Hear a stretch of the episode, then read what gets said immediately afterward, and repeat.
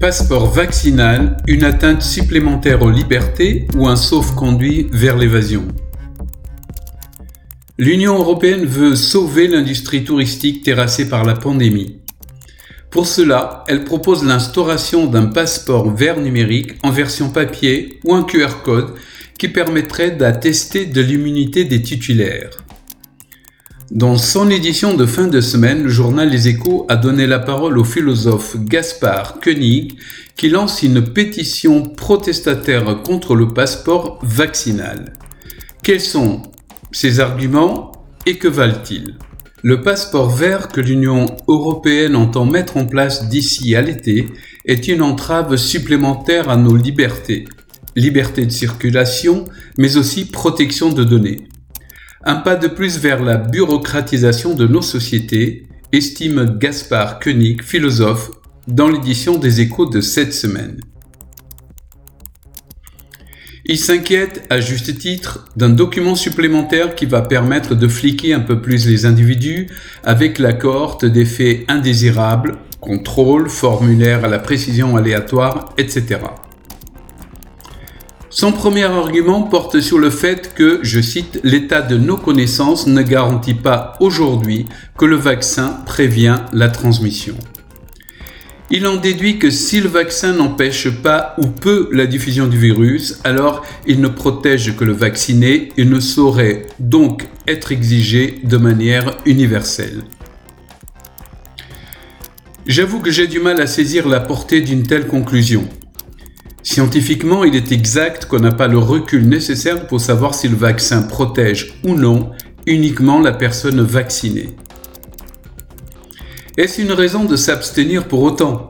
Ne faut-il pas, au contraire, conseiller au maximum d'individus de se faire vacciner pour atteindre autant que possible et le plus vite possible l'immunisation collective? En outre, à ce jour, à ma connaissance, aucun pays y compris parmi les plus autoritaires de la planète, n'a exigé la vaccination obligatoire. Je cite, Prendre le risque de contracter le virus relèverait d'un choix individuel, indépendamment même de la question de la transmissibilité, argumente-t-il. Peut-être, mais choisir le risque de contracter un virus, n'est-ce pas aller aussi à l'encontre de la règle qui veut que la liberté de chacun s'arrête là où commence celle d'autrui? Que l'individu ne peut, à moins de vivre en ermite, se soustraire au fait qu'il vit en communauté et qu'un minimum de règles, le contrat social, lui sont imposées.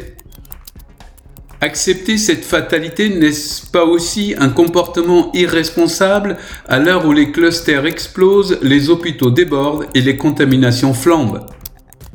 Gaspard Koenig rejette l'idée de protéger l'individu contre lui-même et estime que ce faisant, on outrepasse les missions légitimes de toute politique de santé publique. Mais dans ce cas-là, ne faudrait-il pas remettre aussi en cause les 12 vaccins obligatoires des nouveau-nés à leur naissance? Oui, la santé publique exige, toujours au nom de la collectivité, que cette dernière soit protégée à minima. Pourquoi devrait-on prouver son immunité quand tous ceux qui souhaitent échapper au danger ont pu le faire s'interroge-t-il encore Je lui répondrai que Jean-Jacques Rousseau, dans son ouvrage du contrat social, apporte une réponse cinglante. Je cite, Si chacun conservait certains de ses droits naturels, des conflits seraient inévitablement engendrés. Chacun deviendrait son propre juge s'il lui restait quelques droits. Quel est le rapport avec le passeport vaccinal, vous demandez-vous?